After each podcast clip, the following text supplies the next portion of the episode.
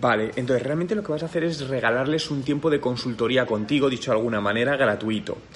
Vale, pero ¿por qué, ¿por qué no haces esa captación desde el blog y desde YouTube? Es decir, me explico, al final lo que a ti te interesa ahí es coger el dato de contacto de esa persona, ese lead.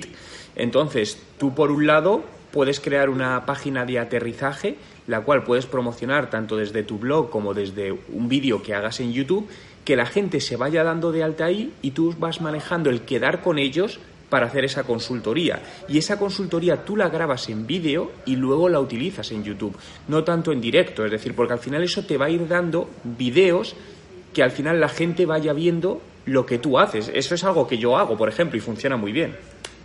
Sí, vale, lo que pasa es que, vale, el directo, entonces, si te están funcionando, al final todos son datos. Si tú, cada directo que haces, ves que hay un incremento, como me estás contando, positivo, yo seguiría haciéndolo sin lugar a duda. El tema es que entiendo que en un directo, yo, yo no he hecho directos todavía, pero entiendo que en algún directo al final lo que tienes que buscar es la interacción a tiempo real con la gente en ese momento. Lo digo porque si buscas que te envíen la información antes, lo mismo esa persona no está en el directo y se queda cojo. Entonces yo lo que haría es a través del chat, porque el audio a lo mejor es más complicado, pero a través del chat o dar en ese, en ese momento algún canal que pueda recibir a tiempo directo, como pueda ser un Telegram, donde la gente te cuente en ese momento el caso y tú lo expongas en directo a través de YouTube.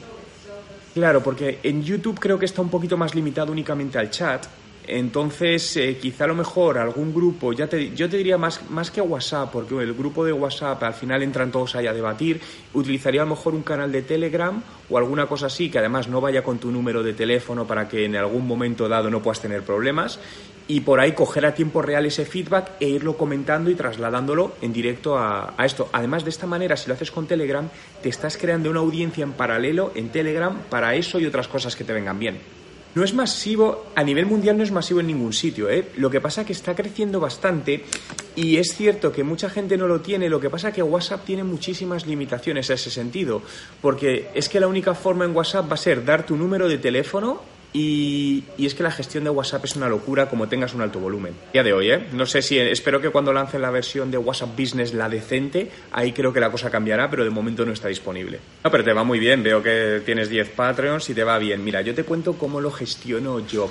Eh, realmente Patreon todavía está en una fase muy beta, digamos, porque tiene muchas limitaciones, como has visto, y cosas que tienen que mejorar y que sé que las van a ir mejorando porque están creciendo, ¿no? Y al final incluso a lo mejor establecen algún tipo de pequeño CRM, etcétera. Lo que pasa con es muy básico. Yo lo que hago, por un lado, es todas las conversaciones las mantengo por mensaje privado para que quede un histórico. De esta manera, al final me puedo acordar un poquito de quién es cada persona, ¿no? Lo que pasa que ahí es un tema ya que a ti te interese que por ese precio dedicar un tiempo a un seguimiento o X cosas.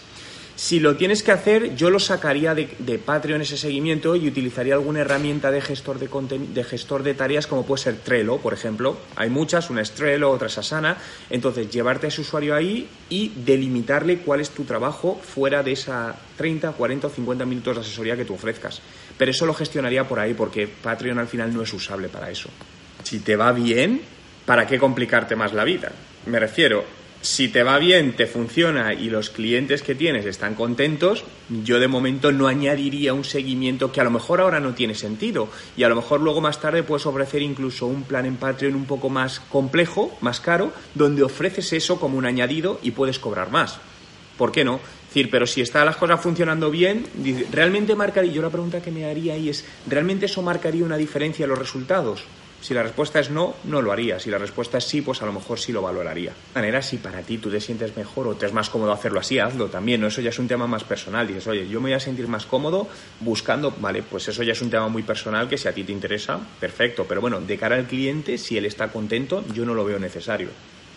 Lo que diría ahí es que grabes esas conferencias y las subas a YouTube. Es decir, y te busques más conferencias gratis para decir, el objetivo ahí es hacer muchas conferencias, grabarlas y subirlas a YouTube para que cuando alguien que tenga un congreso relacionado con tu temática, algo que suelen recurrir mucho es a YouTube para buscar speakers, van a YouTube y te encuentren y te puedan proponer.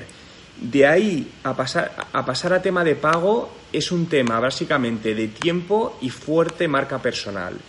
Porque eh, realmente hay muchos conferencistas que al final no, no cobran. Es decir, no, y esto lo, lo, veo en muchos congresos donde ¿vale? A lo mejor cobra el 5% de los speakers que hay ahí, solo cobran, entonces el resto no cobran.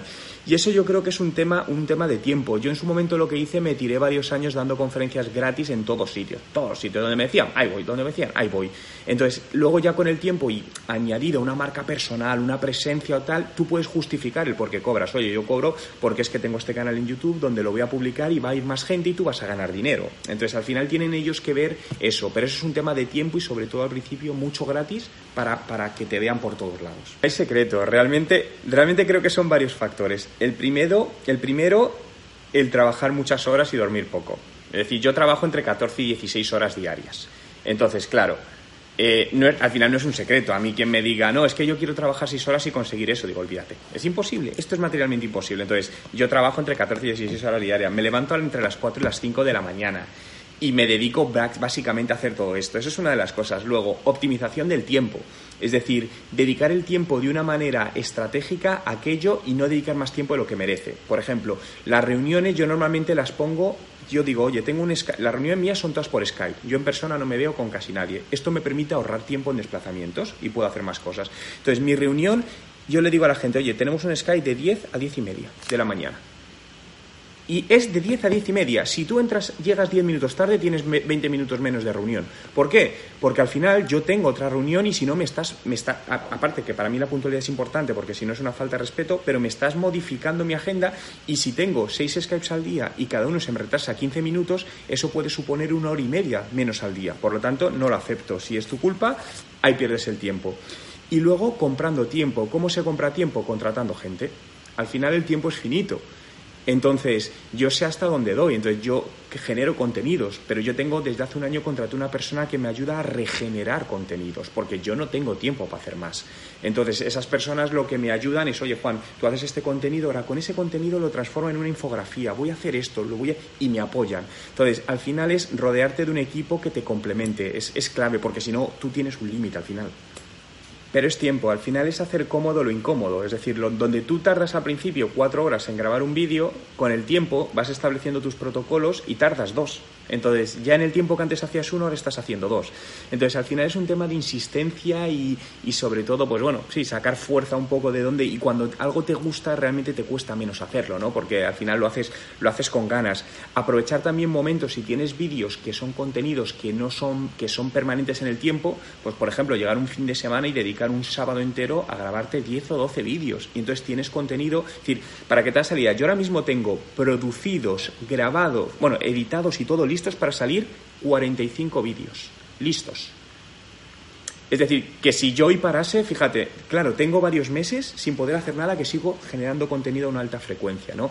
Entonces, básicamente yo lo que siempre intento es ir por delante de todo, tener contenidos por adelantado, pero igual en las redes. Es decir, yo cuando empecé con YouTube siempre he estado, pero no tan fuerte porque me di cuenta que YouTube iba a crecer y era el momento de empezar a la bestia. Y es lo que hice. Digo, están cayendo otros canales, hay que ir a YouTube. Igual que ahora estoy viendo que todo va, que, que el tema de podcast va a ser muy importante. Yo llevo haciendo podcast 10 años pero ya estoy en Spotify, ya estoy con eh, Amazon Echo, tal, para que cuando el mainstream llegue, tú estés ahí. Y un poco es, ese, es esa un poco la estrategia. Pero, pero mientras tanto, mejor hacer podcast con contenidos ya hechos que no hacerlo. Eh, entonces, porque dices, no tengo tiempo, bueno, pues genéralo de eso. Es decir, si al final ya tienes un video, es extraer el audio, tienes el podcast, es dedicarle unos minutos más. Ya está. Y nada, bueno, un auténtico placer y me alegra saber que, que, bueno, que todo esto te está ayudando, que al final es el objetivo un poco también de todo, de todo mi trabajo.